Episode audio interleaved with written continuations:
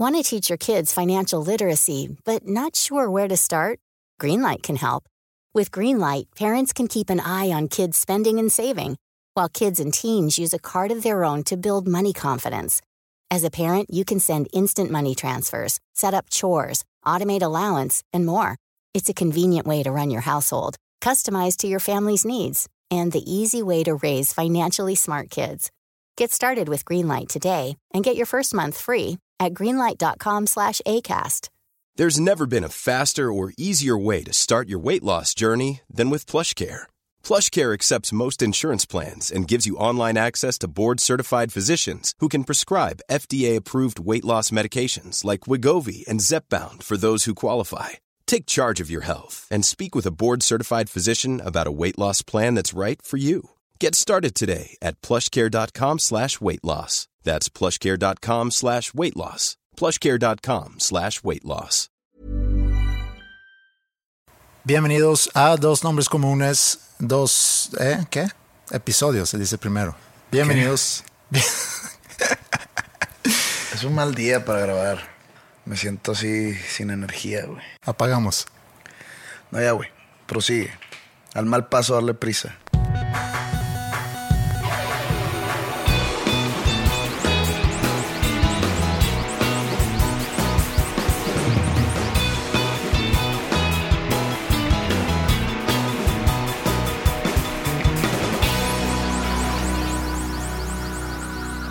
Bienvenidos a Dos Nombres Comunes, episodio 223. 223. ¿Tú viste Miss Universo 2009? No. ¿No?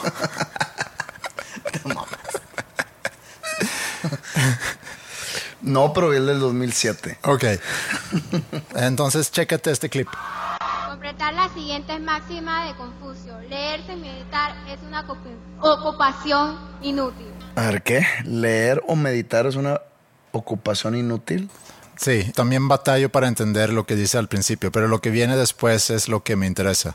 Muy buenas noches, Panamá. Confucio fue uno de los que inventó la confusión y por eso se le ha, de lo más antiguo, fue uno de los chinos japoneses que fue de lo más antiguo. Gracias. ¿Estás jugando? o No, no, ¿Esto no. es real? Eso es real.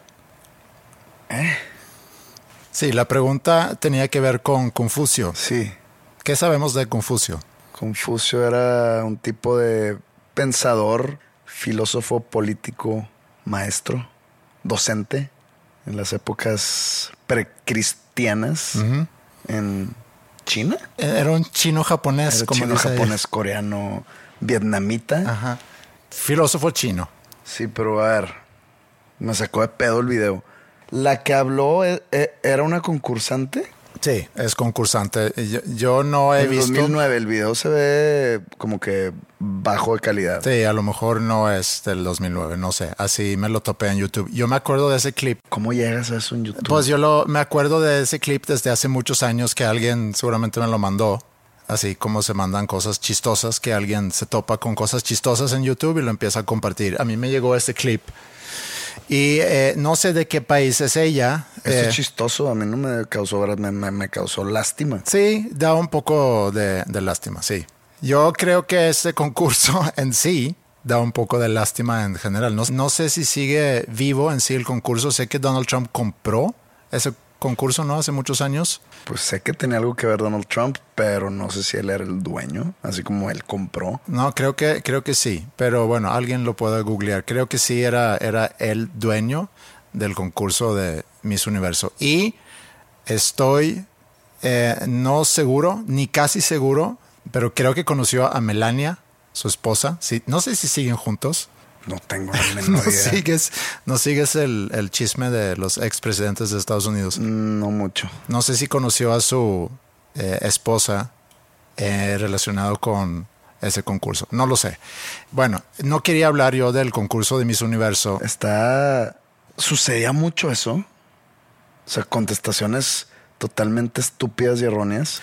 Hay un prejuicio contra las mujeres bellas. Sí. Todo viene de, digamos, la hipótesis que cuando la mujer, o incluso cuando cualquier ser humano, siendo mujer u hombre, o ahora ya que hay varios géneros, tiene belleza física, Sí. que desde temprana edad no tuvieron la estimulación para desarrollar la mente o el cerebro porque no necesitaban hacerlo. Eh, los niños, digamos, las niñas guapas, por ejemplo, las niñas bonitas, eran las más populares por el simple hecho de ser bonitas. Todo el mundo quiere estar alrededor de ellas por el simple hecho de que son bonitas. Hay, hay también pues, muchas historias de cómo se salen con la suya de las mujeres guapas, tanto en cuando se meten en problemas, cuando quieren conseguir algo por su simple belleza ajá. física Lo usan. lo usan a su favor. Entonces dicen que lo mejor que le puede pasar a tu cerebro es que seas feo. ok. Porque el ser feo, Dios da y Dios quita. ajá, cuando estás, cuando eres feo en- y eres preadolescente, adolescente o incluso ya adulto, Sí. como que Te tienes que poner las te pilas. tienes que poner las pilas para conseguir todo lo que estas niñas bonitas de las que estamos hablando lo conseguían por el, por su simple Ajá. este, Físico, imagen. sí. Es como el gordito en las clases que tienes que ser el el Chistoso, sí. para tener amigos. No hay muchos comediantes muy guapos, digamos. He visto comediantes muy guapas, pero no pudiera yo señalar a ¿Qué algún. comediantes guapas has visto?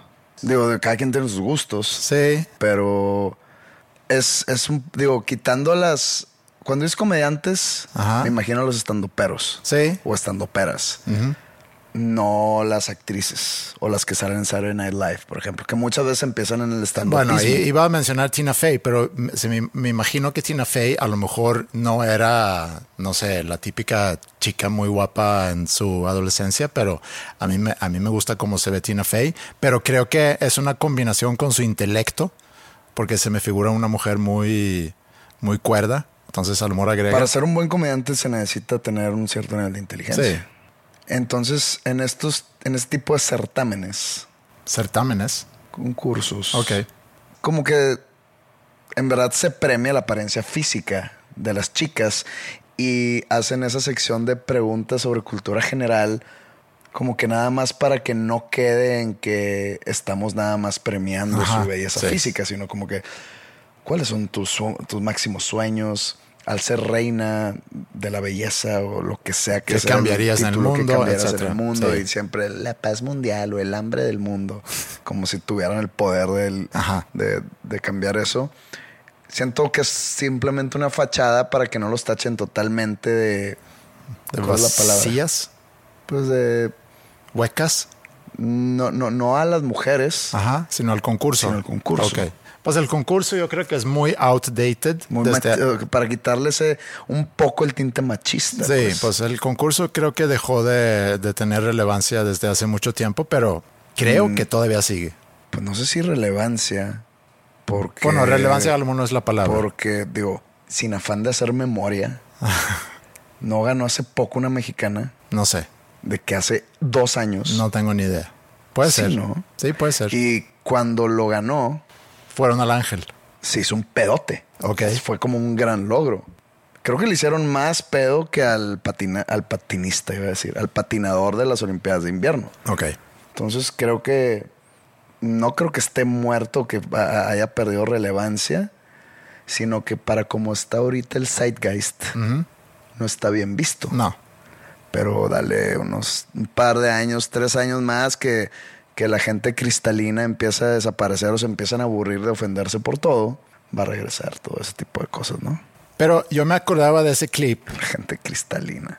Perdón si nos está escuchando algún cristalino. algún cristalino por ahí. No es, no es mi Intención de no es mi ofender. intención ofenderlos. Aunque seguramente ya lo pude haber hecho. Ya lo lograste tú, lo seguramente. Sí. Bueno, no quería yo hablar ni de Confucio, aunque ella aquí, por el nervio a lo mejor, mezcló ahí palabras. El nombre Confucio viene porque se llamaba algo así, ¿no? Tipo Kung Fu. Ah, no Kung- sé. Kung Fu Tse, algo así se llama en chino. Ok.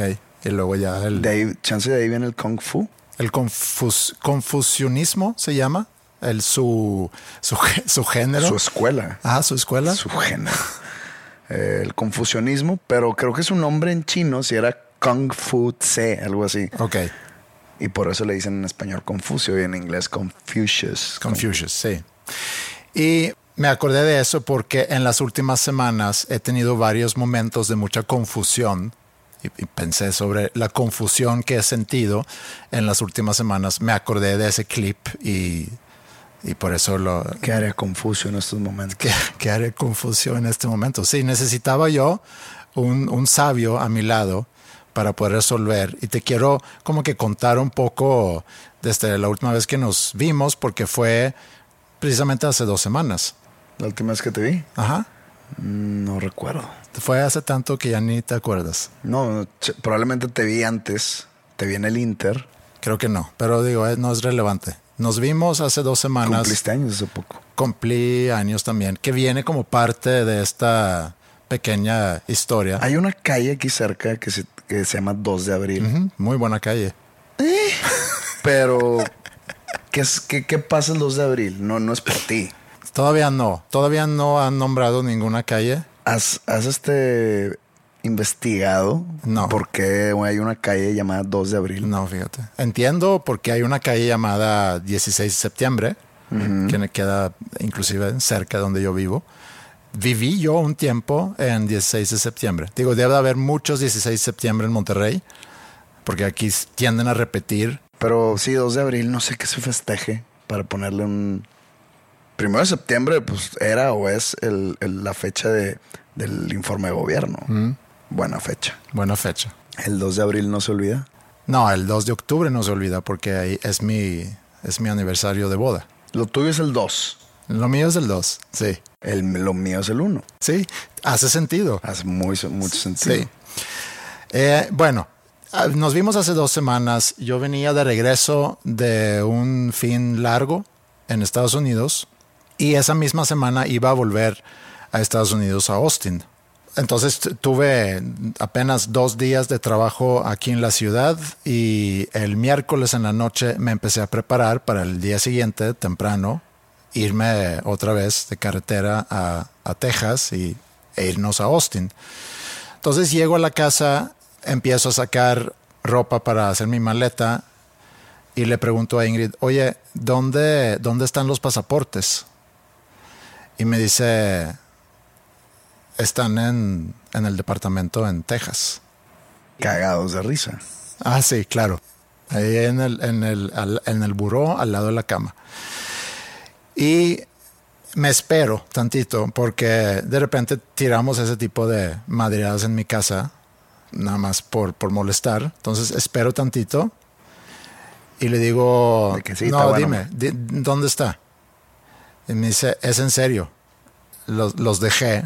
¿Qué? Me dijo los dejé, después me dice los, Los dejamos, dejaste. o los dejaste inclusive. los dejé en el, en el departamento.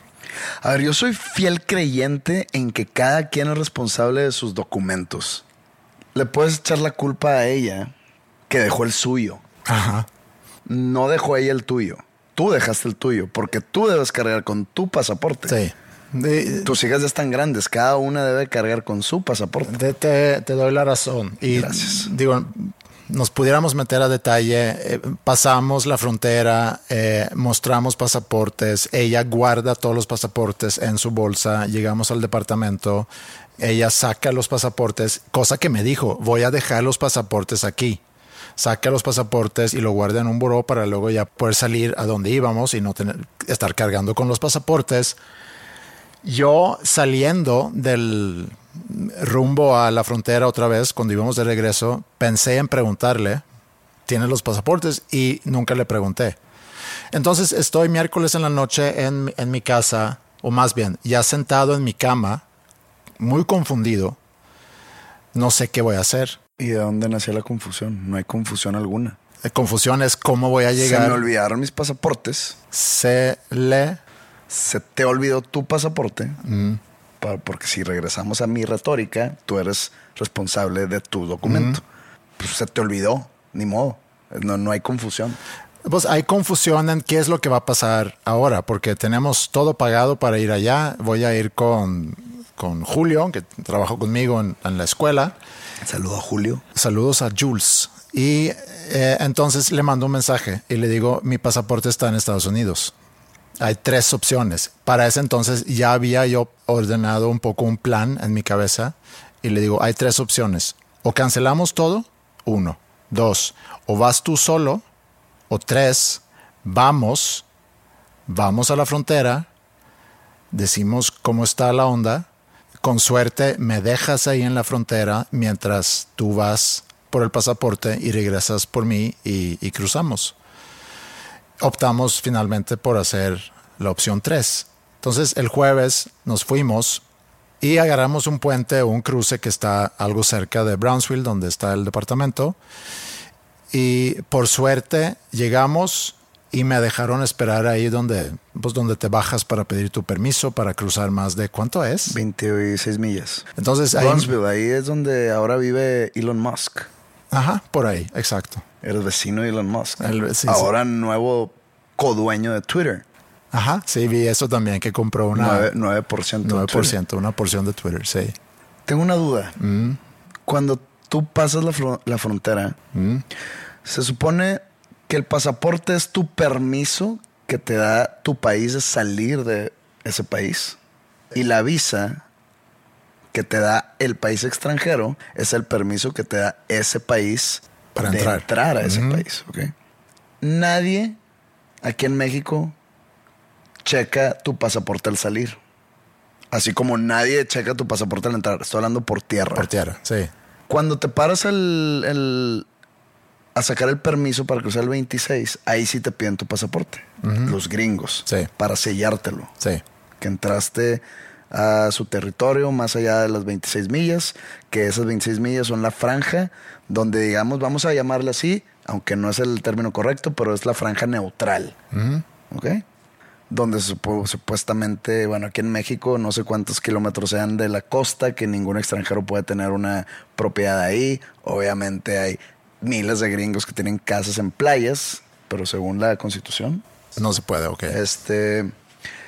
Pero entonces, si tú llegas como sueco con tu pasaporte de Suecia en carro, Sí. viniendo de México, no te ven, no feo, pero no te ven sospechosamente. Hace, hace ruido. Y justo después de 9-11, en el, en el 2001, cambiaron muchas cosas ahí en, en la frontera, tanto entrando por, por aire, se dice, como entrar por, por tierra. Y en su momento me pidieron sacar mi visa. Entonces yo por un tiempo tuve mi visa eh, de Estados Unidos. Ahorita no tienes visa. No, Suecia forma parte de- del Visa Waiver Program, que es el, el que no necesitas visa para entrar a Estados Unidos. Pero yo tengo que entrar a un sitio y llenar mi información y actualizar y pagar 14 dólares y esto eh, es creo que vigente dos años y con eso ya entro y salgo. Ahora, eso aplica cuando entras por aire. Por tierra no necesito necesariamente tener eso, pero yo sí necesito bajarme cada vez que entro, así como tú necesitas el sello a pasar los 26 millas, yo necesito ese sello para entrar al país. Entonces llegamos ese jueves, ya a mediodía más o menos, y le dije yo a... a- a no, es que no respondiste, no respondiste mi pregunta. No te hacen, no te cuestionan. Sí, que- en, en aquel entonces me cuestionaron y dijeron, aunque tú formas parte de un país eh, que está parte del, de, de que no necesitan visa, pero como tú vives en México, ¿y por qué vives en México? O sea, hubo un, hubo un tiempo que cada vez que cruzaba me cuestionaban mucho el, el por qué vives en México y cuándo vas a regresar a Suecia. Hasta que finalmente entendieron, digo, no es como que el mismo güey Sí, todos los años siempre, ¿no? Sino que sí, se entendió, a lo mejor vieron mi historial de que este güey viene de repente, que pues hay extranjeros que viven en México. Y eso dices tú que fue en épocas del 9-11, Sí. 2001, Ajá. 2002. Tres, cuatro, por ahí, sí. Hoy, Hoy no. Eh, sí, me, sí me preguntaron ahorita porque llegamos ahí y le digo yo a Jules que, mira, yo vine el fin pasado, tengo mi, tengo mi sello en mi, en mi pasaporte. Cuando, cuando esta persona escucha, o sea, cuando yo le digo mi nombre y le enseño el número de pasaporte, él en su sistema va a poder ver que, que yo había entrado y que yo tengo permiso todavía para estar en Estados Unidos. Entonces, inclusive pensé, capaz que me deja pasar. no te dejan, digo, no te checan el pasaporte en la, en la, en el mero puente. A mí sí. A ti te checan quizá nada más tu Ah, visa. Ajá, me piden la visa nada más. Sí. Para cruzar así a, a Laredo o a McAllen o algo Sí. que esté en la frontera, nada más te piden tu visa ya para pedir permiso. Sí. Ahora, hay una modalidad, no es nueva, pero es la modalidad o una tarjeta del, del viajero frecuente confiable que se llama Global Entry. Y yo tengo ese Global Entry que ya no me hacen preguntas al, al, al cruzar esa 26 o al pedir permiso o al llegar por aire a Estados Unidos. Ya nomás paso mi pasaporte en un kiosco y luego luego me detecta. Y, es más, ni pongo el pasaporte, ya me detecta la cara. güey. Ok. Este, Y cortas filas. no hago filas de migración. Ok. Hay una fila especial que no hay fila y paso y no me pregunta nada, nomás ven eso, pásale. Ok. Sí. Y está, está bueno ese. Yo no gozo de, de esos privilegios. Pero yo no tengo el pasaporte sueco. No. Yo necesito visa de turista y visa de trabajo. Sí. Cuando voy, entonces, supongo que necesitas visa de trabajo. Sí, ¿sí? si fuera yo a trabajar ahí, sí. Entonces, y le digo, a lo mejor nos dejan pasar. Ese es el best case scenario. O sea, ese es lo mejor que nos puede pasar. Que nos digan, no, hombre, yo veo aquí que tú todavía tienes permiso, entonces no pasa nada, pásale, ¿no?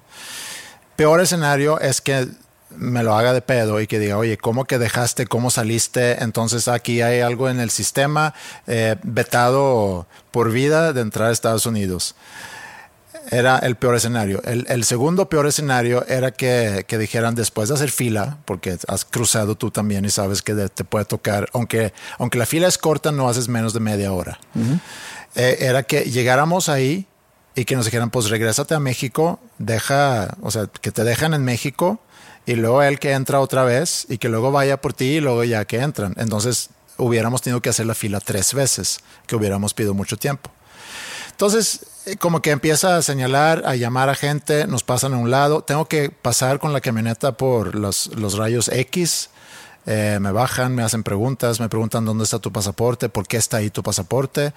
Y digo, le digo, ¿cómo es? Mi esposa. Si quieres, habla con ella, pregúntale a ella por qué dejó ella mi pasaporte en el departamento. Y en ningún momento agarraron tu postura y nunca me dijeron que pues, era tu responsabilidad tu pasaporte. Pues están mal, entonces necesitan un, más arduo entrenamiento. Entonces se resolvió y, y Jules pudo ir por, por el pasaporte. Me tuvieron ahí una hora esperando. Me trataron muy bien y luego ya fuimos. Entonces la confusión era por eso, que qué, va a pasar y, qué puede llegar a pasar si llego a la frontera tratando de entrar a, a Estados Unidos sin mi pasaporte en mano. Pero luego también pensé, debe haber una cantidad de gente enorme que llega ahí y que se les olvidó su pasaporte o que está vencido el pasaporte o que no tienen su visa o lo que sea. Entonces entramos, pero me quedé pensando y ellos también me preguntaron, ¿cómo entraste a México? Y dije, bueno, en México no te, no te revisan tu pasaporte cuando regresas por tierra. Me pregunto, si sí, si, si hubiese un control en México, entonces yo hubiera salido de Estados Unidos, hubiera llegado a cruzar por esa zona que, que ahorita mencionaste, la- las 26 millas, pero también cuando cruzas el puente, como que estás en tierra de nadie por un tiempo, y luego ya llegas a México. Si me hubieran dicho tu pasaporte, ¿Te quedas allá a vivir? me quedo ahí, como, como el, el- la terminal. ¿Cómo se llama esa película? ¿Sí la viste? De Tom Hanks. Sí, Te tienes que quedar allá a vivir porque no puedes ni entrar por el pasaporte ni entrar a México. eso hubiera sido una situación complicada. Hubiera estado divertido. De mi parte. Me reiría mucho.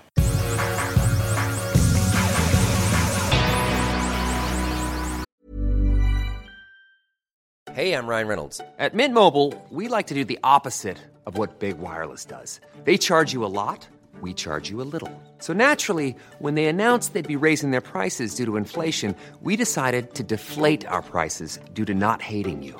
That's right. We're cutting the price of Mint Unlimited from $30 a month to just $15 a month. Give it a try at mintmobile.com slash switch. $45 upfront for three months plus taxes and fees. Promo for new customers for limited time. Unlimited more than 40 gigabytes per month. Slows. Full terms at mintmobile.com. Many of us have those stubborn pounds that seem impossible to lose, no matter how good we eat or how hard we work out. My solution is PlushCare. PlushCare is a leading telehealth provider with doctors who are there for you day and night to partner with you in your weight loss journey. They can prescribe FDA-approved weight loss medications like Wagovi and Zepbound for those who qualify. Plus, they accept most insurance plans. To get started, visit plushcare.com slash weight loss. That's plushcare.com slash weight loss. ¿Te fuiste de, de Bronzeville a Austin? Sí. No es de que un chingo. Eh, son como cinco horas. Sí, de Laredo son cuatro. Sí. Entonces no es tanta la desviación. Son tres y media. Bueno, llegamos a Austin, regresamos de Austin y tenía yo una semana con varias actividades eh, musicales y entre ellas ¿Fuiste a presentar tu canción allá? No, no yo. Eh, sino, bueno, en esa semana iba a salir la canción. De hecho, no pudimos grabar eh, episodio en la semana pasada porque los dos tuvimos compromisos musicales como que por separado. Eh, y pues sí, no co- coincidió o no coincidieron las agendas.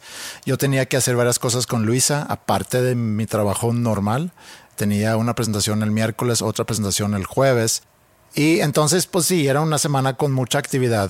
En, las, en la presentación del jueves, que era en el foro Didi, que me tocó pues prácticamente organizar todo desde el punto de vista de, promotor, que es el que pues que renta el, venue y el que contrata las bandas y que asegura que la producción funciona, etcétera.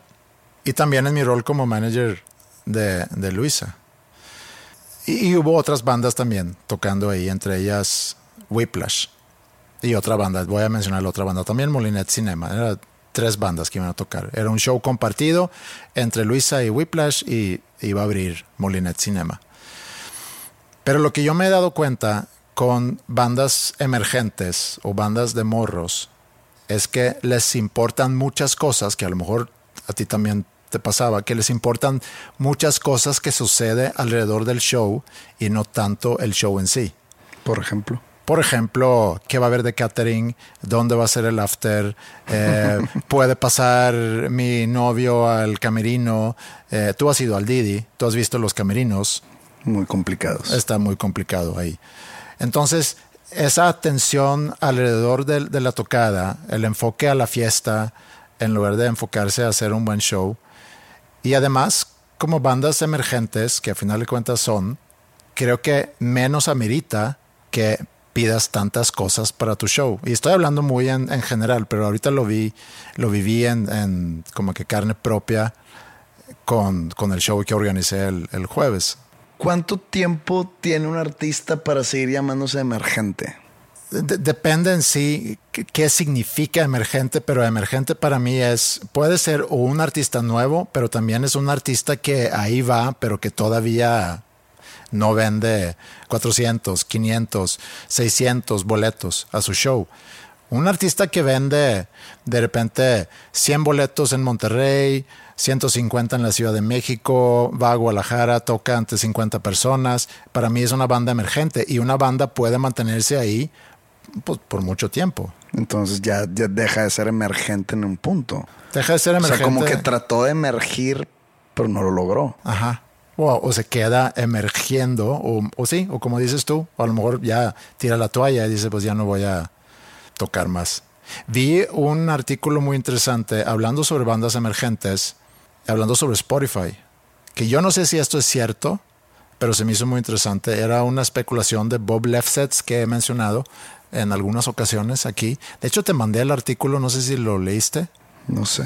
y él dice sobre Spotify que hay demasiada música en Spotify.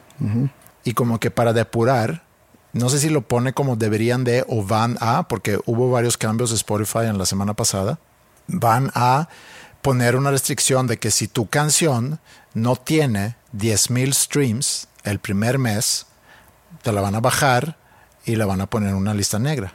Lista si- negra. Ajá, no sé si a ti como artista o la canción en sí. Que esta canción, ¿Qué culpa? esta canción no funcionó. ¿Qué culpa tiene el artista o la canción para poner en una lista negra? Ok, que te saquen. Sí, pero, pero no puedes regresar con esa canción. Esa es la lista negra. No que lo ponen con, con el artista. Ahora, hay varias implicaciones aquí. Hay bandas grandes que no tienen tantos streams, pero que venden muchos boletos. Pero también hay artistas con muchos streams que no venden boletos. Pero si nos vamos a enfocar nada más a streams, Pues Spotify vende streams. Spotify vende, streams. Sí, yo digo, entre es- comillas. sí, pero a mí se me hizo interesante No sé qué tan... Yo estoy a favor de depurar y no porque haya artistas chafos, no, sino porque todo existe en Spotify. Ejemplo, hablaste tú de que la semana pasada estuvimos ocupados y cada quien estaba en su propio proyecto. Sí. Yo estaba con, con Flippy, produciendo unas canciones de la banda que tocó con Luisa, Ajá. Whiplash. Sí. Y llegó un punto, en, fueron dos días, llegó un punto en uno de esos dos días que llega la familia de Flippy a visitarlo, ¿no? Al estudio. Eh, el hijo de Flippy está pues, chiquito, tiene creo que seis, siete. siete años. Sí. Entonces pues le ponen un, un iPad para que no se aburra. Que eso es otro tema. Pero es lo que sucede, ¿no? ¿Tienes tú comentarios acerca de... Ah, creo que son comentarios con cero validez, porque no soy papá, porque nunca he estado en esa posición. Desde afuera puedo decir que irresponsables deberían de enseñar a que el hijo, Lea un libro. Pues no que lea un libro, pero que conviva o que... Pero pues desde mi posición está toda madre, ¿no? Ya el papá de que, güey, dale el iPad para que no esté diciendo, ya me quiero ir, Sí. ya es otra cosa. Entonces, por eso digo, no tiene validez mi opinión en este caso. Entonces, el hijo de Flippy estaba jugando un juego. El juego necesita volumen. Entonces, Ok. se cuenta que estábamos ahí como que viendo una parte de la canción, de que, a ver, este, aquí como que no suena esto, hay que cambiarla acá. Y cada vez que le poníamos stop, sonaba el jueguito en el background. Como que pues, era un, pues, no era un jueguito en sí de disparos ni nada, sino como que era algo musical. Pero una música muy cagapalos. ¿Ok? Es la palabra. Entonces yo, al no saber qué estaba pasando, de qué está sonando, y Felipe dice, no, es el juego de, de mi hijo. Y yo, ok. Y yo de que, pues, para que eras, por hacer conversación o de que empáticamente, yo de que, ¿qué es? Me empecé a explicar, no, es como que tú tienes que ir picándole, es que era como un Guitar Hero, de cuenta es lo que entendí. Ok. Pero pues, como que para niños. Entonces le digo, ok. Y me dice, no, hombre, lo peor es que está clavado el morro con su juego, haciendo, le- picándole a los botoncitos para que haga la nota. Y pues vas avanzando, ¿no? Empieza de que pam, pam, pam. Y los empieza a poner más difícil de que pa, pa, pa, pa, pa, pam. Como que creando la melodía. Me dice, esa música está en Spotify. O sea, la canción, como debe de ser, tocada al 100% bien, está en Spotify. Y el morro es lo que está escuchando ahorita en el carro. De que ponme la música del juego. Entonces está en Spotify. Ese tipo de cosas Deberían de depurarse. deberían de no estar en Spotify. Pero yo sé que es una manera de recaudar dinero Claro. Por medio de streams para el juego. ¿Tú tienes algún ejemplo tipo no, pero se podría cuestionar, este? Yo sé. por ejemplo, música que tiene muy pocos streams. pues, es Eh, que eso no es culpa de nadie. No, yo sé, yo sé, pero Es, es- es la manera ahorita de promover tu música. Oye, escúchala en Spotify. Qué hueva que, por ejemplo, si yo fuera un artista no ni emergente, imagínate un artista que, que se me ocurrió empezar mi carrera y grabé una canción en mi GarageBand sí. Y pues le voy a decir a mis amigos, bajen Bandcamp para que escuchen mi canción. Pueden decir, güey, qué hueva. Sí. Ahí no estoy de acuerdo en depurar ese tipo de canciones. Pero hay otras prácticas en Spotify que yo no entiendo. Es bien fácil subir una canción en mi nombre. O sea, con el nombre, un nombre ajeno. Sí. O sea, tú subes una canción y tú te llamas José Madero. Sí. O tú te dices llamar José Madero. Sí.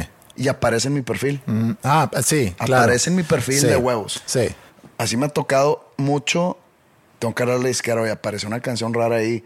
Entonces ellos tienen que hacer todo el movimiento burocrático para bajarle. Y sí, en cinco días hábiles desaparece. Sí, a mí me ha tocado también hacer ese tipo de arreglos como tu disquera para artistas con los que trabajo yo, que de repente aparece una banda que se llama lo mismo, pero esa banda es de Francia y se llama igual, entonces se cruzaron ahí los cables y Yo- aparece... Yo, no entiendo por qué no hay mejores Sí. fronteras en Spotify. Pero ahí te, va, ahí te va otro ejemplo de algo aún peor que escuché en la semana pasada, que en Suecia aparentemente es muy fácil que tú le mandas al, al, eh, que no sé por qué se hace a través de la SAT eh, en, en Suecia, pero para cambiar tu nombre. Si tú quieres cambiar tu nombre, tienes que llenar un formulario y lo mandas a lo equivalente a la SAT en ¿Tu Suecia. nombre? Ajá, para cambiar tu nombre.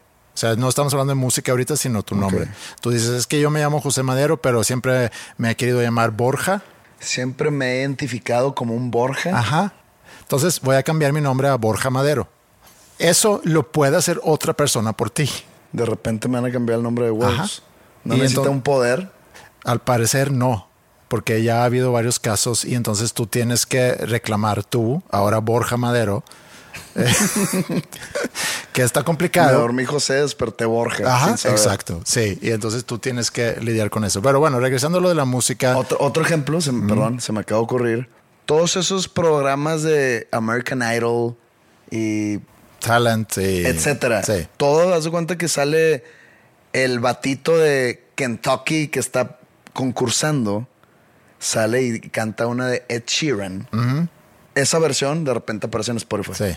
De que no, güey. A ver, eso es para la- tu tele, tu- para tu canal, para tu transmisión. Sí, No pero es dinero, es dinero Yo porque que es genera dinero, pero streams. pues en vez de estarle quitando espacio Sí. a artistas realmente emergentes, güey, Pero Todo es cuestión de sí, espacio yo aquí. creo que eso es lo que está haciendo Spotify. Entonces, si es que es cierto eso, si es que sea cierto que, oye, quita espacio con todos esos perfiles que nadie visita, que nadie escucha. Entonces, la barra para entrar, según lo que leí, es si en el primer mes no obtienes 10 mil streams de tu canción, ¿cómo vas? vamos a, pues ahí va, ahí va. ¿Vamos a llegar a los 10 mil? Vamos a llegar a los 10 mil. ¿Sí? Sí.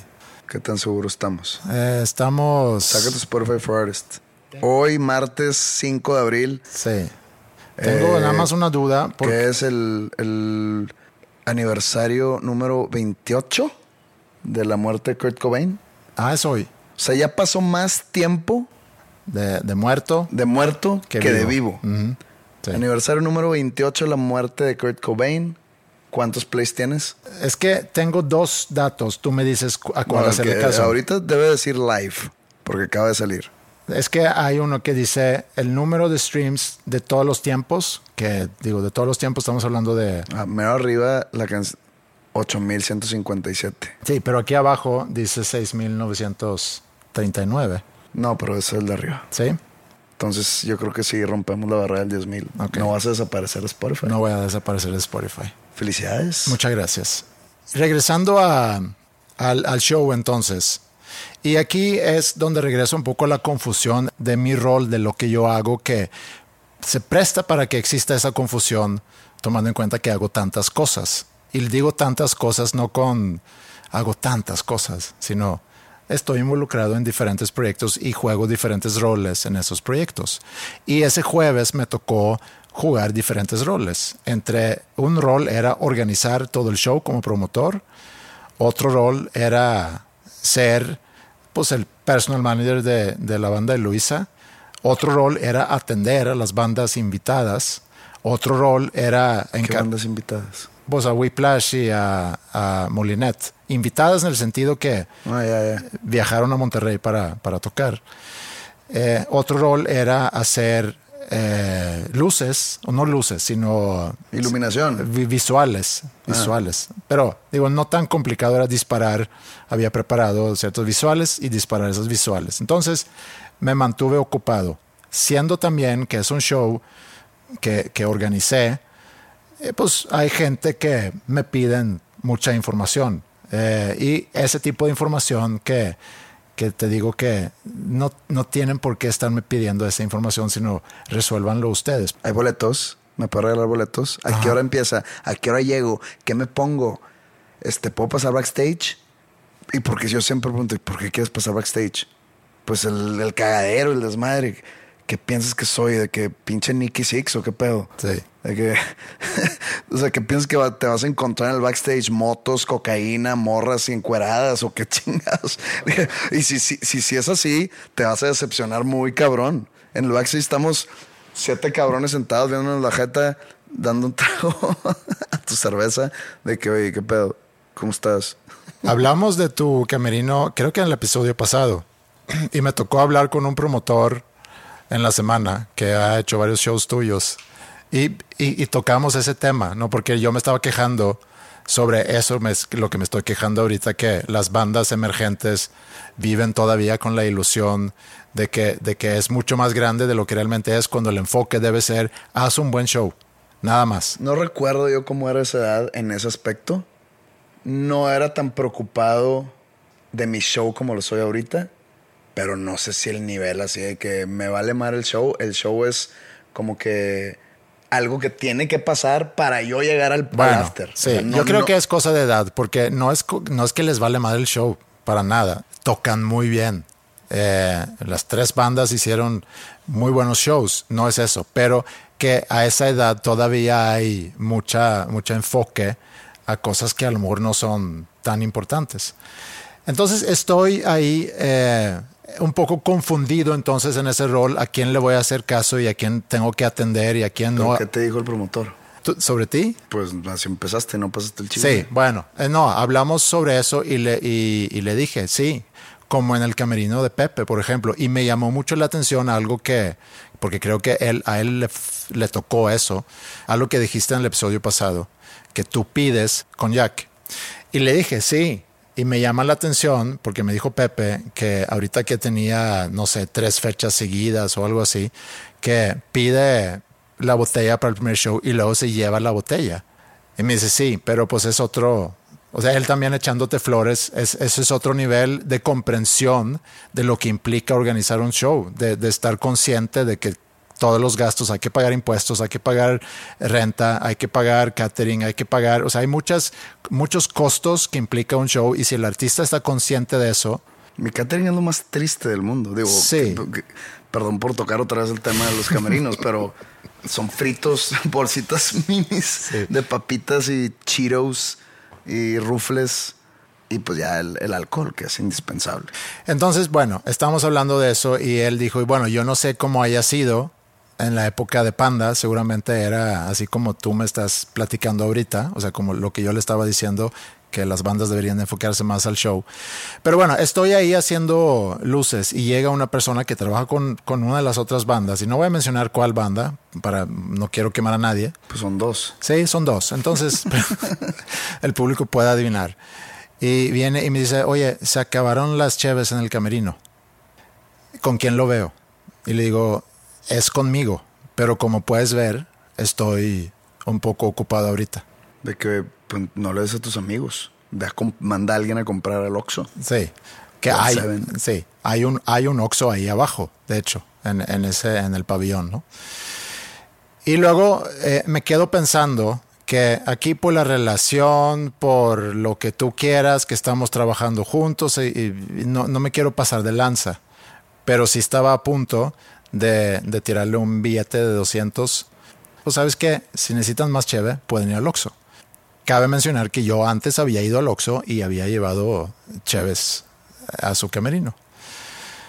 Digo, si es personal manager, es como que parte de tu trabajo también. Me puedes amablemente pedir dinero. Oye, no sé si está presupuestado más catering, pero si sí, me pudieras dar dinero o, Estás pidiendo mucha madurez bandas emergentes. Es bueno, este era el, el- el manager, de, no el manager, el personal manager de la banda.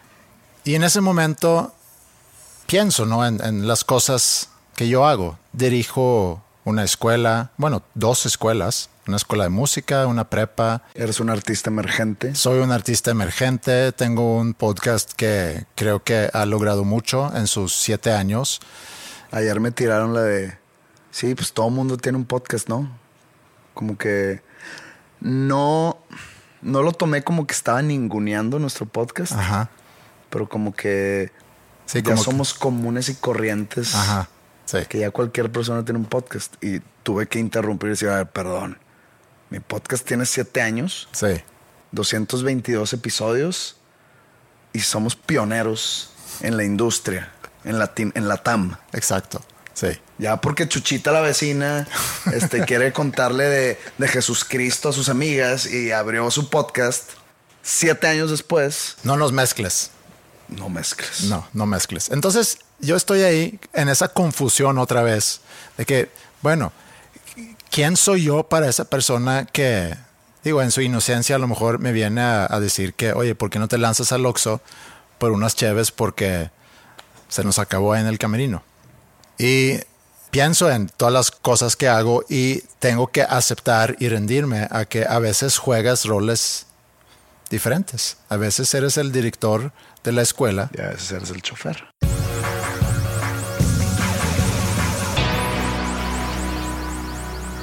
La última confusión que viví en la semana. O sea, el episodio se va a llamar Confusión. Puede ser confusión, confusionismo. Confusionismo. Ok. Nos estamos comprometiendo con un nombre, eso no me gusta. Ahí vemos entonces después, vemos. en la postproducción de este capítulo.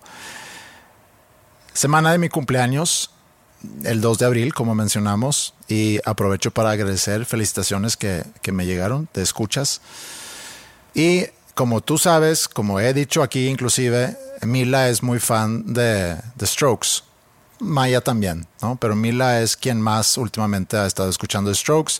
Llegaron o vinieron a tocar He tenido quejas yo sobre ese fanatismo. Sí, sí, sí has ventilado tus, tus quejas. Eh, vinieron aquí a tocar en Pal Norte el fin pasado y yo no había resuelto boletos, sabiendo que como, como amante de la música, como queriéndole dar vuelo a los gustos musicales mientras sean de bandas que yo apruebo, pues entonces debería de comprar boletos. ¿Tú apruebas los gustos de tus hijas? Sí, apruebo de Strokes totalmente. No, sí. no, no, no, no, no ahí mi pregunta. Ah, no, no, no. Ok, ya, ya te O sea, entendí. si ellas llegarían de que me gusta X banda no aprobable, ¿la desapruebas y la prohíbes? No, sino que es, es mal uso de la palabra eh, o mal aplicada. Eh, sí, que yo puedo compartir ese gusto. Ah, Sí, eso es a lo que voy. Que yo sí apruebo en el gusto, si estoy de acuerdo con ese gusto. comulgas con su gusto. Sí. Entonces pasan los días, Ingrid me está diciendo, oye, ya compraste boletos, ya compraste boletos. Y digo, es que me duele un poco el codo porque... Ah, te tengo, tengo que contar una, una anécdota, pero continúa. Ok, guárdalo. ¿No, no te va- ¿Quieres Eso contarlo tiene ahorita? que ver sobre unos boletos del Pal Norte. Bueno, déjame terminar Sí, sí, sí, esto termina, entonces. termina, nomás lo tenía que decir para que no se me olvide. Sí. Y le digo, Ingrid, es que me duele un poco el codo y yo la verdad no quiero ir porque me da mucha flojera, es demasiada gente y no, no- vi- el cartel, como que no hay muchas otras bandas que me gustaría ver. En su caso me gustaría ir como que muy al principio, de 3 a 6 a lo mejor y luego ya regresarnos a la casa. De 3 a 6. Pues sí, para ver las bandas emergentes o las bandas que, que no tampoco junta demasiada no, gente. no me estaba burlando de las bandas que tocan de 3 a 6, sino de tu abuelismo de que Sí. eh, eh, tres a las 7 y quiero estar Sí. dormido. O sea, ideal para mí hubiera sido un show de The Strokes a las 7. De 7 a 8 y media, para luego ya regresar a la ¿Te casa. gusta Strokes, güey? Hubo un pedo ahí con los Strokes. Sí, ¿no? ahorita llego a eso. Eh, entonces estoy en esa semana confundido de que si lo compro no lo compro, no quiero decepcionar a Mila, Mila quiere ir al show, tengo que ser buen papá, eh, cumplo años ese día, si ellas van, no voy a estar con ellos, o si van con Ingrid, yo me quedo en la casa, Ingrid me lo va a reclamar de que por qué te quedas solo en la casa en tu cumpleaños, cosa que perfectamente bien pudo haber hecho sin ningún tipo de reclamo, pero ellas querían pasar, pasar el día, entonces ya por fin termino comprando los boletos, vamos, el sábado ya en la tarde, eh, llegamos un poco tarde, me sueltan ahí en, en Madero para buscar dónde estacionarse, voy caminando buscando una taquilla para recoger mis boletos, me informan por cada taquilla, taquilla entre comillas, eh, que tienes que irte a Banamex o tienes que ir a la siguiente y en la siguiente me informan tienes que ir a la siguiente y por fin me mandan a- al auditorio Banamex que pues es una buena vuelta. Entonces entro ahí, me pongo en fila, llego y me piden, cosa que yo sabía, una identificación y la tarjeta que había usado para pedir los boletos. Entonces le entrego eso y me dicen, ¿tu INE? Le digo, no tengo INE. Bueno, ¿tu pasaporte? Le digo, "Pues, no tengo mi pasaporte conmigo. Bueno, ¿tienes tu, tu visa? "Mm, Tampoco estoy cargando mi visa conmigo. Tengo mi licencia de manejar. Dice, entonces no te puedo dar los boletos. Pues es oficial la licencia de manejar. Eso no me dijeron ahí en Ticketmaster. Y yo estoy cansado. Ya quisiera yo a esta hora, llegando, quisiera yo ya estar en mi casa. Entonces no tengo la mejor actitud. Entonces le digo, vas a arruinar esta experiencia y, y que tengo que cancelar. ¿Me puedes reembolsar entonces el dinero? Sí, sí, sí. Boleto no recogido a medianoche se reembolsa la cantidad. Siguen estacionándose Ingrid y las chicas y le llamo a Ingrid y digo, oye, ¿sabes qué? ¿Cómo ves? Cancelamos y regresamos a la casa o vamos a cenar en algún lugar. Y pues todas gritando en el carro, ¿no? De que no. Y le digo, bueno, ¿qué, qué hago? Entonces le digo esta. Pues la única opción que tienes es que, que vayas por otra identificación. Para ese entonces yo ya tenía ratito argumentando con ella. Le avisó otra vez a Ingrid, me dice, bueno, me lanzo a la casa y, ya, espérame ahí. Y en eso escucho una voz atrás de mí diciendo, ya, rúmbale, compadre. Y no sé si eso fue lo que le pasó a, a Will Smith en los Oscars cuando Chris Rock se burló de su esposa o que tiró un chiste no apropiado.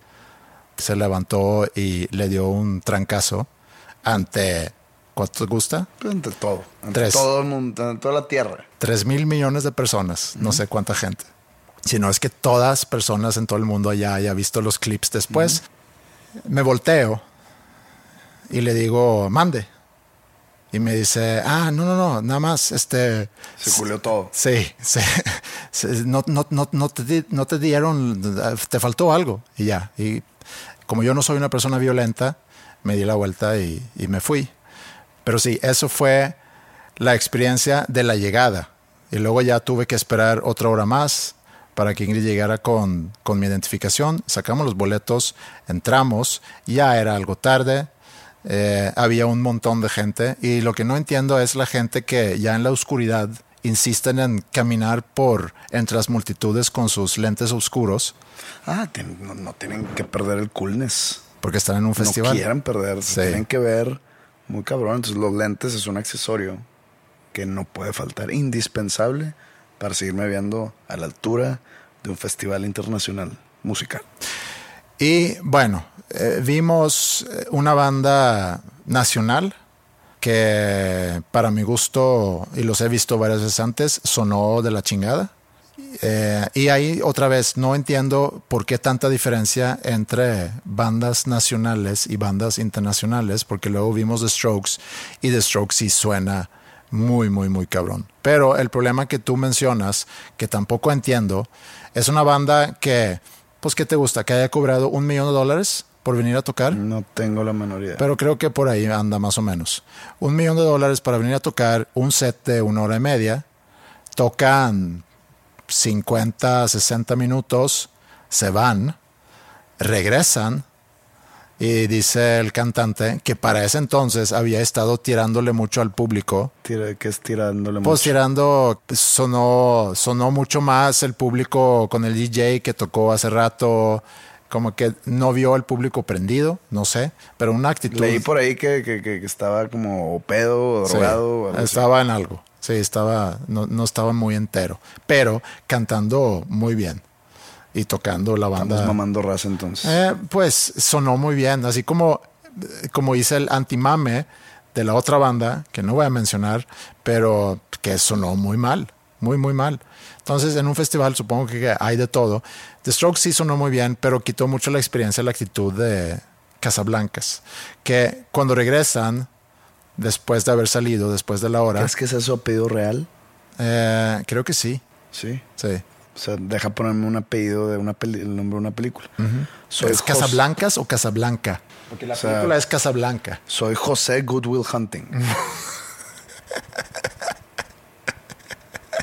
o si no la vieron, soy José Titanic. Pepe Titanic. Pepe, Ti- Pepe Titanic. ¿Sí? Pepe Titanic. Pepe Titanic. Así, así va a salir mi nuevo disco. Regresa y dice, por contrato tenemos que seguir tocando. Ah, pues que a toda madre el cabrón. Sí, se me hizo de, de muy, muy mal gusto. Entonces, ya, termina The Strokes. Nos regresamos a la casa. Ya son las 2 de la mañana. Y de repente veo como cambia la hora de mi, de mi celular. tres. Y ya son las 3. y me agüité aún más. Y así me pasé mi cumpleaños.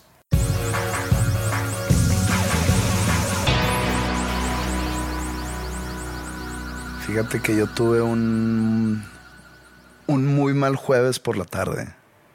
Al día siguiente me tenía que despertar a las tres y media de la mañana porque tenía que irme al aeropuerto por, para mi vuelo a Tijuana, porque es el único vuelo directo a Tijuana, es a las 6 de la mañana. Entonces dije, me voy a dar el jueves en la tarde. No voy a hacer nada, voy a relajarme Pero entonces recordé que la Navidad anterior, o sea, Navidad 2021, le regalé a mi hermana sus boletos para el Pal Norte 2022, ¿ok? Y pues estábamos celebrando Navidad, que no la celebramos aquí en Monterrey, entonces estábamos a distancia, o sea, no a distancia y yo, sino En el mismo lugar. en el mismo lugar, pero no en Monterrey. lejos de aquí. Saco mi computadora y compro los boletos. Y al momento de comprarlos, al momento que me llega el correo, le dije, pues ya está, ahí te va, ahí te va el correo de... Te lo voy a forwardear para que tú imprimas los boletos. De repente me dice, güey, creo que no se pueden imprimir. Y yo de que, ¿cómo que no se pueden imprimir? No, pues no tengo, no, no hay esa opción. Y yo, ¿no hay o no la tomé? Me dice, no hay. Dije, "Ah, X, que luego lo hacemos. El lunes pasado me dice, oye, no te vayas a ir sin ir por los boletos. Sí, porque está la opción de que tú pongas autorizo a tal persona Bueno, a ir no a recoger los boletos. Sí. Tienes que ir tú. No, no se te olvide ir por los boletos. Y le digo, pues, ¿por qué no vas tú? Me dice, es que tienes que ir tú con tu tarjeta y con tu INE. Y digo, madre, está bien. ¿Dónde voy? Me dice, pues, métete ahí al mail. Ya me metí al mail, veo de que Innova Sports. Entonces, ya, bueno. Dije, voy a ir el jueves porque tengo toda la semana llena. Entonces, el jueves, un día antes de irme, voy a ir por ellos. Tú y otros cuatro mil personas. espérame, no, no, no.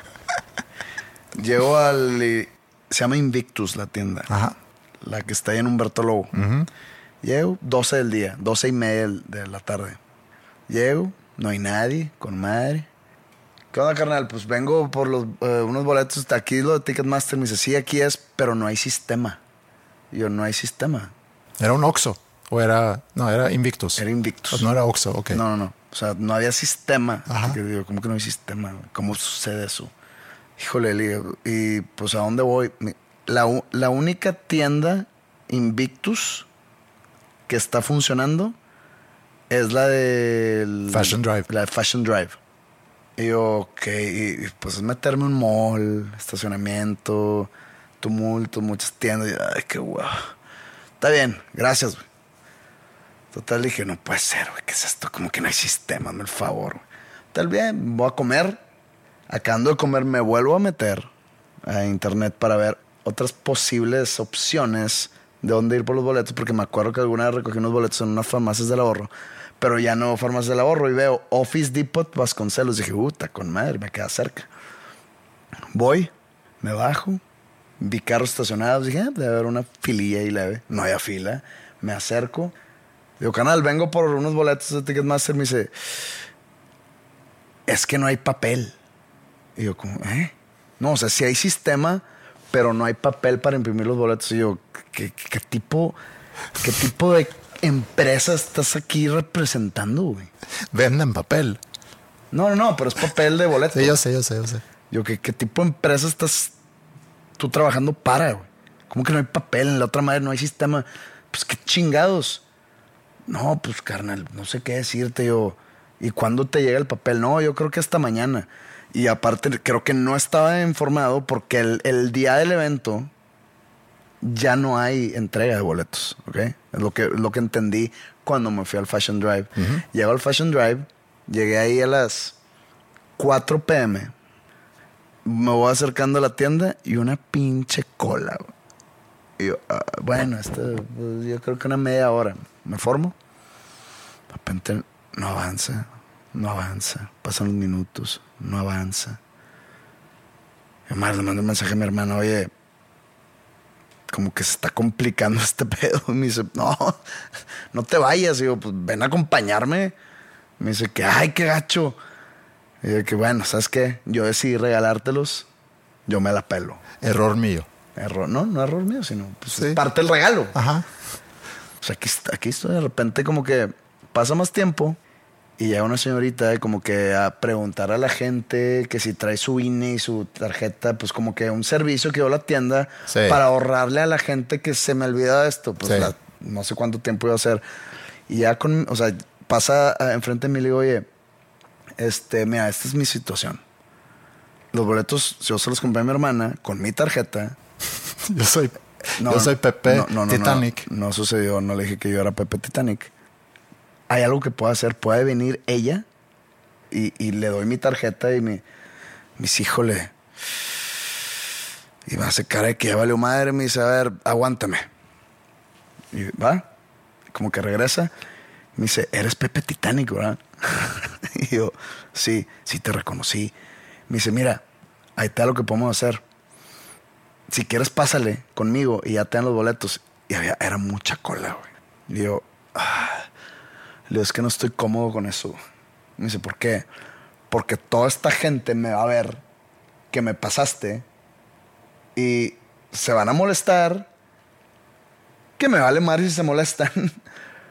Pero no quiero que empiecen a cagar la madre. Que alguien me reconozca y que es el Pepe Titanic. Porque es el Pepe Titanic, lo pasaron y, y pues no mames. Entonces dije, no hay algo más que podemos hacer. Me dice, mira, ¿sabes qué? Dile a tu hermana que se venga. ¿Le dejas eso? Le, le dices que pregunte por tal nombre. No la quiero aquí como que Ventanear. eh, ventanear. Muy, muy, muy amable ella. Claro. Y pues ella puede recogerlos que no seas tú, porque supongo que no la pusiste como Sí. eh, como autorizando. autorizada. Sí. Y yo, no, no, no la puse como autorizada.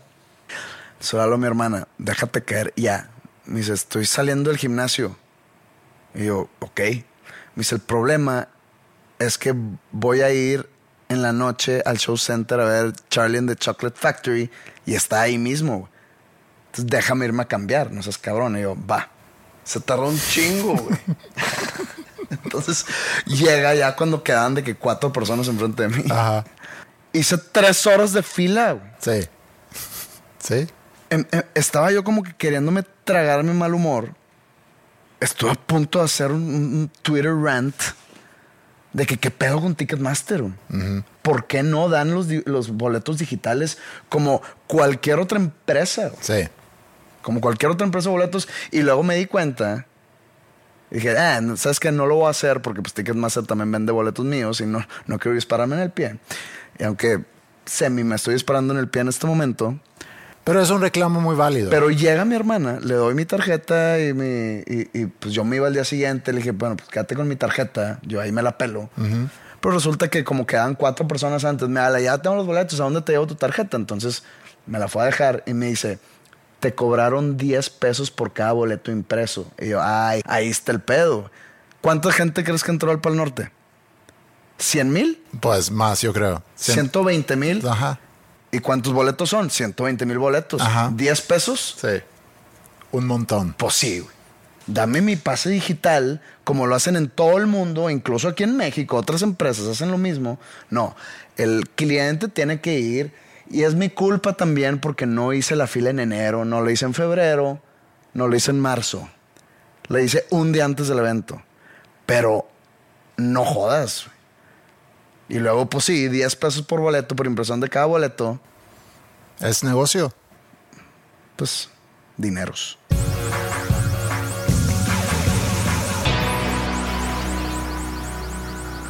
Entonces, ¿te, te late que empecemos el trámite de cambiar tu nombre a Pepe Titanic? Pepe Titanic. Pues en Suecia ahí ni me piden permiso, ¿no? No, entras, yo creo que con lo equivalente a Global Entry, llegas a Suecia. Titanic son. Titanic son, sí. Puedes hacer una versión también más sueca a tu nombre si quieres. Titanic. Es que el otro güey, ¿cómo se llama? El Casablanca, pero ¿cuál es su nombre? Casablancas, Julián Casablancas. ¿no? Julián Casablanca. Qué chingón. Tú puedes ser Andrés Rocky. Yo pensé en, en cuando, cuando iba a sacar mi canción que salió la semana pasada, el primero de abril. Necesito que, has- necesito que hagas un disclaimer sobre tu canción. ¿Qué disclaimer? Ahorita llegamos a eso. Ok. Pero cuando, cuando lo iba a subir, o cuando iba a hacer todo ese trámite, eh, me acuerdo que, que también te pregunté a ti, bueno, ¿bajo qué nombre? Digo, puede ser Andreas, puede ser Andreas Osberg, puede ser un nombre de un proyecto, puede ser un Andreas, Andrés Rocky. Andreas Rocky. eh, Andrés Bill and Ted's Excellent Adventure. sí, también. O sea, hay, hay muchas opciones. Hay muchas películas donde escoger, güey. Sí. Y bueno, finalmente decidí. También si quieres lado porno, Andreas Emanuel. no, es, no es tanto porno, Emanuel, pero sí. Sí, no, Andreas es eroticón, es- es- Sí, sí, soft porn. Soft porn, digo, no, no, no. No, queremos no te hardcore. al Sí. hardcore, ¿ah? Andreas Emanuel, ¿Tú crees que a Emanuel el cantante le hayan puesto así o que él escogió su nombre artístico? o que se llama Emanuel a lo mejor. No, prefiero yo la historia que él dijo, a ver, pues me llamo Juan, Pero hay una serie que veo en... en, en- pero hay en unas películas que veo en Cinemax que se Emanuel Golden Choice, ¿no? en Golden Choice y, y pues voy a aplicarle del güey de Strokes, Ajá. Emanuel. Emanuel, sí. ¿Cuál es el disclaimer que tengo que hacer? Ah, no, es un disclaimer más de mi, de mi lado. Ok. Pero que eh, tiene que ver tu canción. Tu canción nace, y perdón por traer el tema, pero nace porque tu papá falleció, ¿no? Sí. Y se trata de tu historia en tu niñez y de tu relación con tu papá. De eso se, Sí. se trata. Antes de que tu papá falleciera, a mi papá le dio cáncer en 2019. Sí. Y pues fue un susto para la familia y para mí. Porque pues yo salió avante. Pero escribí una canción al respecto. Que no he sacado y que no, no- no- nunca planeé sacar y no planeo sacar. Pero si en algún momento sale, me van a decir, ah, como Andreas. No estoy diciendo que tú te copiaste mi idea porque no, porque tu papá falleció y te nació escribir una canción a tu papá. Sí. Ese es el disclaimer. Ese es el disclaimer. Nada sí. más quería dejarlo claro. Sí, está bien. Porque luego ya empieza a decir la gente que, ah, tipo Andreas. No, no, no, está, está muy bien. La respuesta ha sido muy, muy padre y como, y como dices, esta canción, yo tenía ganas de grabar desde hace tiempo algo. Tenía algunas canciones y, en algún momento quise grabar una canción hablando sobre mi relación con mi papá. Y la melodía, pues así nació un día y el día siguiente me puse a escribir la letra. Y yo sé que está en inglés y yo, mucha gente me ha preguntado de que por qué no en español. Yo cantando en español creo que no es, si por sí no canto mucho, pero cantando en español, Porque hace explicaciones del idioma que escogiste. sí, digo, sí, no tengo que hacer expresiones. Aparte ya, Aparte, de- tú sabías inglés antes de saber español. sí, aparte ya está con subtítulos el video, entonces pueden entender la letra. Pero ¿Por qué en inglés? ¿Por qué no en español? Porque yo quise. Sí, esa es la respuesta, porque yo quise. Yo tenía contacto con mi papá en, en la semana que él eh, lo inducen, inducen, se dice, ¿no? A coma por un ataque epiléptico que tuvo. Y lo último que nos dijimos en el chat de WhatsApp era, ¿por qué no hablamos otra vez mañana? Y esa misma noche fue que tuvo su ataque y lo tuvieron que inducir en coma y nunca se despertó de ese coma. Y así empieza, empieza la canción. Dijiste que íbamos a hablar otra vez mañana. Y sí, a la, a la letra a mí me gustó mucho y ojalá, digo, para los que, que a lo mejor no, no entienden inglés, pues ahí está con subtítulos en YouTube si, si quieren darse una vuelta.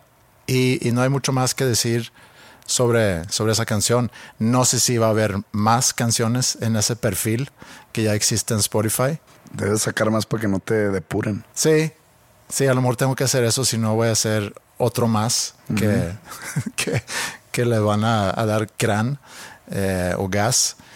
Estoy muy contento con la canción. Veo los comentarios que suena mucho Oasis. Era una referencia muy obvia cuando yo me hemos, junté hemos dejado claro en este podcast que a mí me gusta que Oasis. eres el, número un- el fan número uno de, de Oasis. Sí, entonces cuando yo me junto con Flippy le, y le digo, a mí se me figura que la rola debe sonar a Oasis. Y, y qué bueno que la gente reconoce que existe esa influencia. Tienen buen oído, entonces. La gente no es tonta. No, la gente sabe de lo que está hablando. Y no sé si nosotros sabemos de lo que estamos hablando, pero pues ya, Yo normalmente no. pero ya estuvimos aquí una hora, yo creo que una hora de feria, hablando de, de la confusión, De malas experiencias. de malas experiencias, eh, del rol que a veces nos toca jugar y tu próximo cambio de nombre. Entonces, no sé si para el próximo episodio vamos a salir como dos nombres comunes con Andreas Osberg y Pepe Titanic. Muy probablemente. Pero bueno, eh, vayan a escuchar Always Our Name a Spotify para que no depuren a Andreas. Y gracias por escucharnos también en Spotify o en Apple o en Amazon o en donde quiera que escuche los podcasts. Esto ha sido un placer. Nos vemos cuando nos veamos. You said we would talk again tomorrow about memories from when we were young. You told me of a time when I got lost inside a market, but you found me and took me by the hand. Though you never did a lot of talking, found our way to put differences aside. Too many years went by and I was always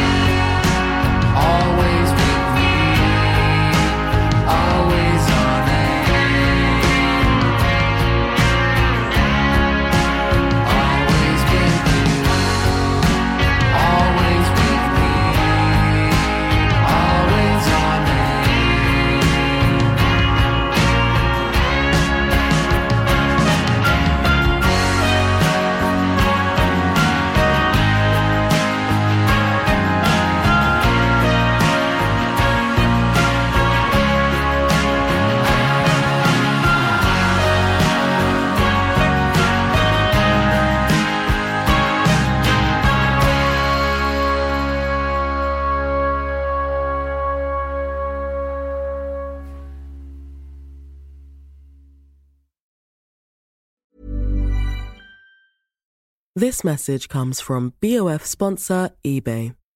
You'll know real when you get it. It'll say eBay Authenticity Guarantee. And you'll feel it. Maybe it's a head turning handbag, a watch that says it all, jewelry that makes you look like the gem, or sneakers and streetwear so fresh every step feels fly. eBay gets it. So look for the blue check mark next to that thing you love and be confident that every inch, stitch, sole, and logo is checked by experts. With eBay Authenticity Guarantee, you can trust that feeling of real is always in reach. Ensure your next purchase is the real deal. Visit eBay.com for terms. If you're looking for plump lips that last, you need to know about Juvederm lip fillers. With Juvederm Volbella XC and Juvederm Ultra XC, your lip look, whether it's subtle or bold, can last up to one full year with optimal treatment and no additional maintenance. Find a licensed specialist and see if it's right for you at juvederm.com today. That's J U V E D E R M.com. Add fullness to lips in adults over 21 with Juvederm Volbella XC or Juvederm Ultra XC. Do not use if you have severe allergies or a history of severe allergic reactions, or if you're allergic to lidocaine or the proteins used in Juvederm. Tell your doctor if you have a history of scarring or taking medicines that decrease the body's immune response or that can prolong bleeding. Common side effects include injection site redness, swelling, pain, tenderness, firmness, lumps, bumps, bruising, discoloration, or itching. As with all fillers, there's a rare risk of unintentional injection into a blood vessel, which can cause vision abnormalities, blindness, stroke, temporary scabs, or scarring. For full important safety information, visit juvederm.com.